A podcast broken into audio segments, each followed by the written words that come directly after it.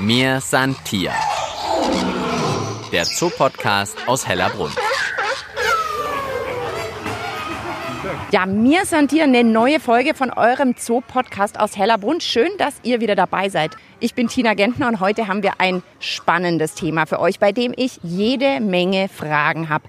Homosexualität im Tierreich. Wie ist das denn bei den Tieren? Man hat vielleicht schon das ein oder andere Mal gehört, dass es da auch gleichgeschlechtliche Paare gibt. Ist das jetzt die Ausnahme oder vielleicht sogar die Regel? Finden sich da Männchen und Männchen zusammen oder gibt es vielleicht auch lesbische Paare? Sagt man überhaupt lesbisch oder schwul? Also ihr merkt schon, sehr, sehr viele Fragen und heute auch ganz sicher viele, viele Antworten für euch und für mich. Wer mich heute begleitet und mir bei der Beantwortung der Fragen hilft, ist Ilse Tutter. Aufmerksame mir Santier-Hörer und Hörerinnen kennen die Ilse schon. Wir haben uns nämlich schon in der vorherigen Folge kennengelernt und haben gemeinsam die Entdeckerhöhle erkundet. Ilse macht Führungen im Tierpark und hat mir gesagt zu dem Thema, lass uns mal bei den Flamingos treffen. Wieso starten wir bei den Flamingos, Ilse? Gibt es denn schwule oder lesbische Flamingos? Oder sagt man das überhaupt, schwul und lesbisch, wenn es um Tiere geht? Nein, das sagt man nicht. Schwul und lesbisch, das sind Adjektive, die die sexuelle Identität eines Menschen beschreibt und nicht das homosexuelle Verhalten bei Tieren. Okay, gut, dann lerne ich gleich sofort in den ersten zwei Minuten was. Das heißt, wenn ich mich also korrekt ausdrücken will bei Tieren, dann spricht man von homosexuellem Verhalten. Genau, gleichgeschlechtliches Verhalten. Das ist der richtige Ausdruck. Das heißt, es gibt homosexuelles Verhalten bei den Flamingos? Richtig. Bei diesen eng zusammenlebenden, koloniebildenden Vögeln kommt es ganz, ganz oft zu homosexuellem Verhalten. Und da kann man sogar einen gewissen Vorteil in diesem Verhalten sehen. Wenn nämlich bei diesen eng zusammenlebenden Paaren, heterosexuellen Paaren, mal ein Ei nicht gescheit ausgebrütet wird oder ein Ei mal vom Nest rollt. Die homosexuellen Paare, die möchten natürlich sehr gerne ein Ei haben und das Ei ausbrüten. Das heißt, ein Männerpaar brütet dann auch mal gemeinsam ein Ei aus? Ja, und zwar haben die sogar größere Erfolge, weil die Männchen sind ein bisschen größer wie die Weibchen und können damit viel besser ihr Ei verteidigen, ihr Revier verteidigen und haben einen höheren Bruterfolg. Also sogar eine ganz positive Belegung, in dem Fall für homosexuelle Eltern. Wie könnte ich denn das jetzt beobachten? Jetzt tue ich mich ehrlich gesagt sowieso schon schwer, überhaupt mal Männchen und Weibchen zu unterscheiden. Naja, ich muss zugeben, ich tue mir auch schwer. Also die Geschlechter unterscheiden sich eben ein bisschen in der Größe, sonst kann ich da auch nichts erkennen. Aber wie ist das jetzt? Zeigen die immer homosexuelles Verhalten oder wechseln die dann mal hin und her? Sind vielleicht mal ein äh, Männchen mit einem Weibchen zusammen und dann aber für ein Jahr lang auch wieder mit einem Männchen? Ja, da bist du gleich bei der ganz, ganz schwierigen Frage, ob das jetzt wirklich eine Identität ist, die sich äh, lebenslang ist. Also generell kann man sagen, bei Tieren bisexuelles Verhalten ist ganz häufig. Sexualität ist häufig an Saison gebunden, zur Brutzeit, zur Brunftzeit, wie man bei Säugetieren sagt. Da sind sie sexuell aktiv. Unterm Jahr gibt es auch sexuelle Kontakte, aber die dienen ja dann nicht der Fortpflanzung und die sind dann sehr oft einfach gleichgeschlechtlich. Und sag mal, die Geräusche, die die machen, sind es auch schon Balzrufe, was man also, hört beim Flamingo, oder sind die einfach immer so gesprächig? Ja. Also Flamingos quatschen eigentlich die ganze Zeit. Wenn man abends hierher kommt und die stehen dann draußen und nehmen noch ihr Nachtmahl ein, das ist so ein Geschmatze und Geschnatter. Wenn man hier bei einer Nachtführung mal ist, kann man das hören. So wenn ihr die Ilse nicht live erlebt, versucht mal abends hier bei den Flamingos vorbeikommen, dann könnt ihr dieses Geräusch vielleicht hören. Ja, unsere erste Station heute beim Podcast, die Flamingos.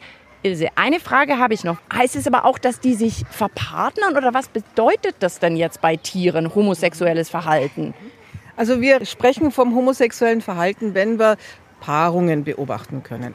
Ansonsten muss man unterscheiden, Monogamie, also ein lebenslanges Zusammenbleiben, ist bei Tieren jetzt nicht so häufig. Die meisten gehen wieder auseinander nach der Fortpflanzungszeit, nach der Saison.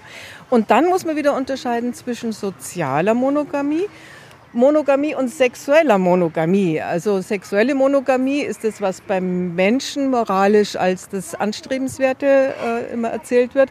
Und die soziale Monogamie heißt, man lebt zusammen, kann aber durchaus sich von einem anderen Partner befruchten lassen. Und wahrscheinlich gibt es alles im Tierreich und es klingt, als wäre es im Tierreich zumindest so kompliziert wie beim Menschen. Auf jeden Fall. Also ihr merkt schon, wir haben eine ganze Menge zu erkunden heute noch bei mir Santier und würde sagen, wir machen uns jetzt auch gleich mal auf zur nächsten Station. Mir Santier. Der Zoopodcast aus Hellerbrunn. So, bei mir ist jetzt Dennis Späth, Leiter Unternehmenskommunikation hier in Hellerbrunn. Dennis, in normalen Zeiten habt ihr eine ganze Reihe von Führungen, die man hier im Tierpark buchen kann. Eben auch eine Führung, die die Ilse unter anderem macht, Homosexualität bei Tieren. Wie seid ihr denn auf die Idee gekommen? Das ist eine Idee, die ihren Impuls gefunden hat, auch aus anderen Zoos, die das schon gemacht haben. Und das wollten wir einfach auch aufgreifen für uns. Und wir haben uns dann zusammengesetzt mit unseren eigenen Zoo-Guides, die auch schon lange bei uns arbeiten. Und da haben wir wirklich ein sehr schönes, auf Hellerbrunn bezogenes Konzept ausgearbeitet, auch mit Tierarten, die hier natürlich zu finden sind und äh, haben aus der Taufe gehoben, dass wir das im Prinzip live hier mal zeigen können zur CSD-Saison passend. Das hat auch einen sehr positiven Widerhall gefunden. Bei uns im Stadtrat in München, die Rosaliste hat sich dann auch noch mit eingebracht. Und das war uns einfach so das Hauptansinnen, einfach mal zu zeigen, die Natur ist ganz vielfältig. Wir reden in Hellerbrunn sehr oft von Biodiversität, der Vielfalt des Lebens. Und es spiegelt sich so ein bisschen im Menschenreich wie im Tierreich. Und es ist halt einfach auch Aufgabe von uns als Zoo zu zeigen, es gibt Besonderheiten im Tierreich, aber eben auch im Menschenreich und es ist vollkommen normal und im natürlichen Bereich. Das heißt, du hast jetzt auch schon eine Ahnung, wohin mich die Ilse als nächstes führen wird? Ich will die Sachen nicht vorwegnehmen, aber es werden Zweibeiner, es werden Vierbeiner, es wird befällt und beflügelt werden. Mir sind hier der Zoo-Podcast aus Hellerbrunn und jetzt habe ich die Ilse wieder an meiner Seite und wir sind bei den Bisons. Ja, wir stehen jetzt bei den Bisons und zwar hier kann man immer wieder mal was beobachten, dass mal Männchen, Weibchen, Weibchen, Weibchen, Männchen, Männchen gegenseitig aufspringen, ein Verhalten, das man Bullying nennt. Also wir haben zur Fortpflanzungszeit, da haben wir sexuelle Paarungen, aber zwischendurch passiert es immer wieder, dass man das beobachten kann und da dienen die sexuellen Kontakte dienen einfach dem Zusammenhalt. Die sichern die Loyalität für die Gruppe, weil das Aufspringen passiert nur innerhalb einer Herde, also einer Ach Gruppe. so, also man zeigt dadurch, wir gehören irgendwie zusammen und das ist jetzt auch nicht irgendwie der reine Spaß am Sex, sag ich jetzt mal, sondern es geht einfach ums Gruppengefühl? Mit Sicherheit geht es ums Gruppengefühl, aber den Spaß am Sex würde ich jetzt nicht leugnen. Also wenn man die anschaut, wenn man auf die Augen schaut, würde ich sagen, kann man durchaus Begeisterung drin erkennen. Also Sex ist im Tierreich nicht nur zur Fortpflanzung da. Genau. Aber jetzt im Moment passiert ist hier gerade total Nee. tote Hose. Naja gut, das sind natürlich jetzt behäbige Herdentiere, die sind gerade am Wiederkauen. Das sind jetzt die Waldbisons, die wir hier vor uns haben. Siehst gerade unseren Bullen, wie er wiederkaut. Ja, da hat er andere Gedanken. Da denkt er nur ans Essen, das da wieder hochkommt und ihm im zweiten Mal besser schmeckt als beim ersten Mal. Jetzt waren wir bei den Flamingos, jetzt sind wir bei den Bisons, beides Herdentiere. Wie ist es denn jetzt? Gibt es homosexuelles Verhalten bei allen Tieren oder hat es mit der Herde zu tun? Naja, das ist jetzt wirklich eine ganz, ganz schwierige Frage. Es gibt ganz wenig Tiere, die so wie wir Menschen in Paaren zusammenleben. Die sind dann meistens Einzelgänger, treffen sich zur Paarungszeit. Wenn sie dann die Orientierung haben, dass sich Männchen-Männchen trifft, haben wir kein Ergebnis. Da können wir nichts beobachten. Das ist ganz, ganz es schwierig. ist einfach schwierig Es zu ist schwierig, beobachten. Mhm. Ganz schwierig zu beobachten. Ich meine mal gelesen zu haben, dass man eine Zeit lang zumindest auch in der Wissenschaft angenommen hat, wenn ein Männchen jetzt ein anderes Männchen besteigt, dass das vielleicht aber auch so eine Art Dominanzkampf ist, um zu zeigen, hey, hier bin ich der Chef im Ring. Ja, also die Dominanz ist sicherlich auch Teil dieses Verhaltens, dass man die soziale Rangordnung damit klärt. Das gehört sicherlich auch dazu. Aber es sind viele andere Komponenten. Also die müssen ja auch üben. Die haben ja nur eine ganz kurze Saison für ihre Fortpflanzung. Und da muss ja zwischendurch auch ein bisschen geübt werden. Oder auch bei Jungtieren, die müssen das ja auch erstmal lernen. Und das können sie genauso gut gleichgeschlechtlich wie hetero. Also wirklich nicht dieses reine Dominanzverhalten. Einfach zusammenfassen, Sex macht Spaß.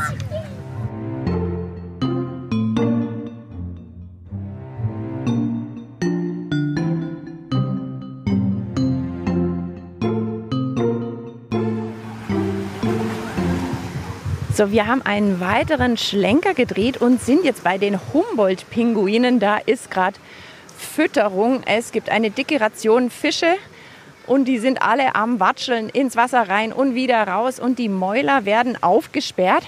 Ilse, bei den Pinguinen, da weiß jetzt ich sogar mal was. Ich kann mich an so eine Geschichte erinnern. Ein Pinguinpaar im New Yorker Zoo. Ein, jetzt weiß ich inzwischen, man sagt ja gar nicht schwules Pinguinpaar, aber zwei Männchen und die waren dann, glaube ich, sogar Grundlage für ein Kinderbuch. Also daher würde ich jetzt sagen, es gibt auf jeden Fall gleichgeschlechtliches Verhalten bei Pinguinen. Stimmt's? Ja, das ist auf jeden Fall bei Pinguinen ist auf jeden Fall richtig. Und da kann man sogar sagen, wir haben Paare, die ihr Leben lang zusammenbleiben. Die bleiben als Männchen zusammen. Es gab in Deutschland in Bremerhaven gab es auch ein Pärchen und da ging die Presse auch ganz bös drauf äh, ein, weil der Zoo dann diesen, es war ein Männerüberschuss, den noch ein paar Weibchen gebracht hat. Und da wurde dann gesagt, ihr wollt die umerziehen, ihr wollt die zwingen, dass sie sich heterosexuell verhalten halten, hat nicht funktioniert. Also ich kann denen die Damen dann nicht schmackhaft machen. Nein, also die, die wirklich mit ihrem Partner zusammenbleiben wollten, haben das auch gemacht. Haben auch weiterhin dann die Steine bebrütet. Das heißt, da hat dann der Zoo gesagt, denen legen wir Steine hin, dass die was zu brüten haben, oder? Nein, die haben sich die Steine tatsächlich selber geholt. Also statt Eier hatten sie dann Steine.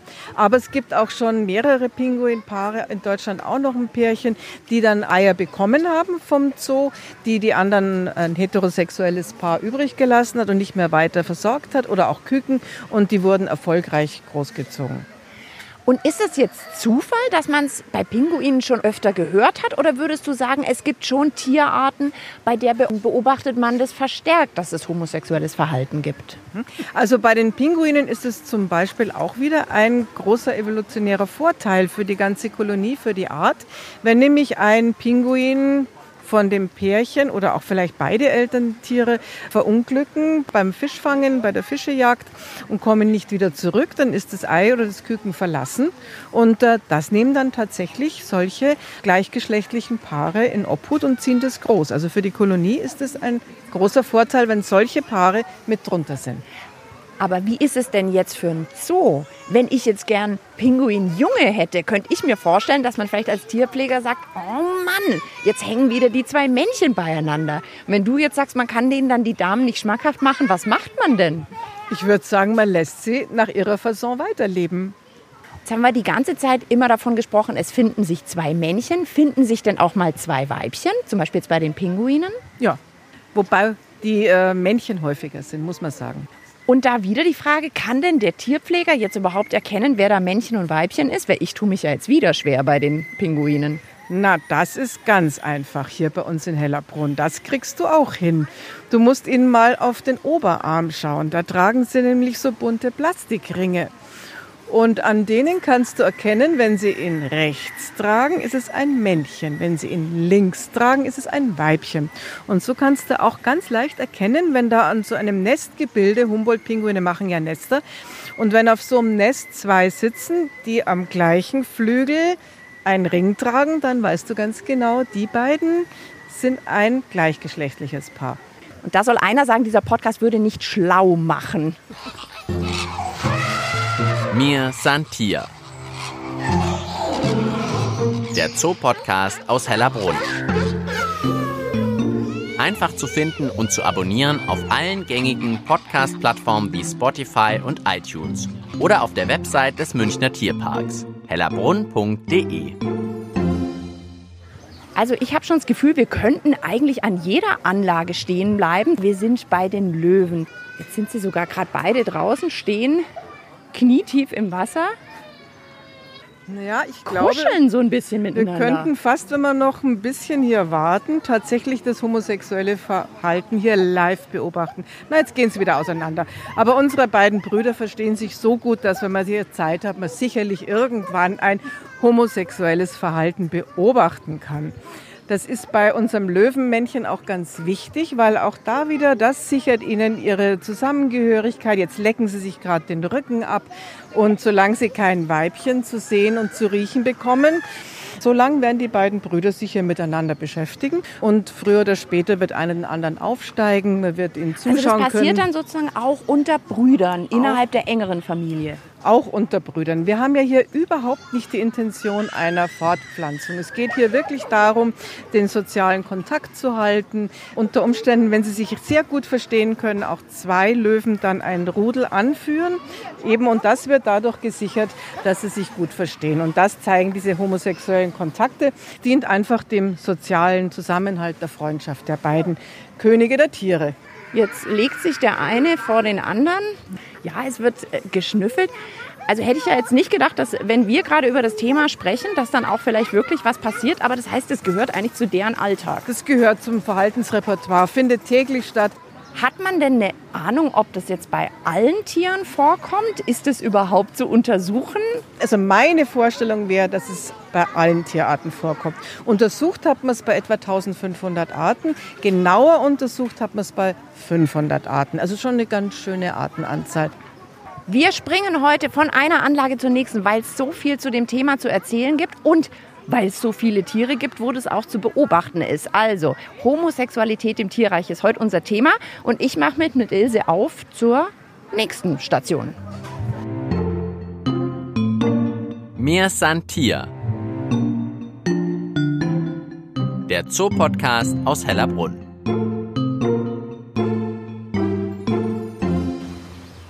Ilse streckt den Finger aus und sagt mir, in welche Richtung ich schauen soll. Ich sehe einen Vogel. Ich sehe einen schwarzen Vogel im Wasser mit einem roten Schnabel und muss zugeben, ich weiß nicht, was es ist.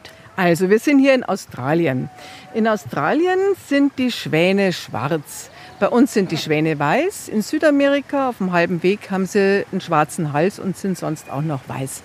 Und hier bei den schwarzen Schwänen oder Trauerschwänen, wir haben hier ein Pärchen im Tierpark, also ein Heteropärchen, die auch immer wieder Nachwuchs haben. Also die können gar nicht viel anderes machen als Männchen und Weibchen zusammen. Aber da weiß man, die brüten eigentlich in Kolonien dass wir hier sehr häufig, und zwar in einem Viertel der Fälle bei den Trauerschwänen, haben wir Pärchen, Männchen, Männchen zusammen.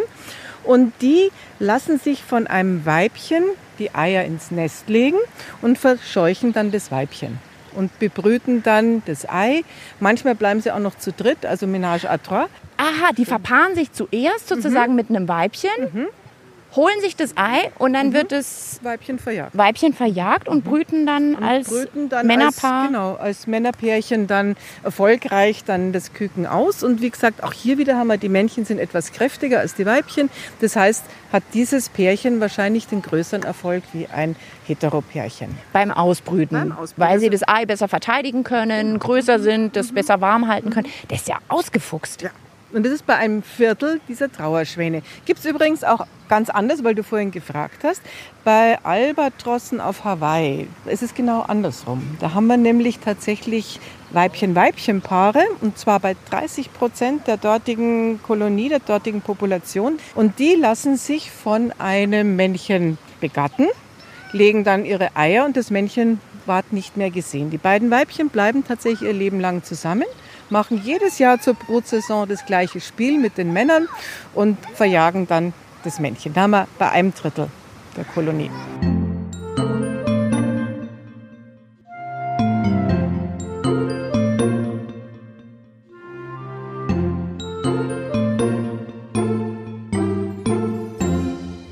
Ich würde sagen, die Tierwelt ist mindestens so bunt und vielfältig wie unser Leben auch. Das haben wir heute im Podcast auf jeden Fall mitbekommen. Von schwulen und lesbischen Tierpaaren sprechen die Experten nicht, aber von homosexuellem Verhalten, was man bei vielen, vielen Tierarten beobachten kann. Ja, manchmal vielleicht ums Gemeinschaftsgefühl in der Gruppe zu stärken, vielleicht aber auch um einfach den Geschlechtsakt zu trainieren, so als Anfänger. Gleichgeschlechtliche Paare brüten auch mal ein Ei aus. Das kann man bei den Pinguinen oder bei den Flamingos beobachten. Und vielleicht macht ihr das ja auch beim nächsten Besuch hier im Tierpark Hellerbrunn. Deshalb bis bald in Hellerbrunn, sagt Tina Gentner. Mir san Tier. Der Zoopodcast aus Hellerbrunn.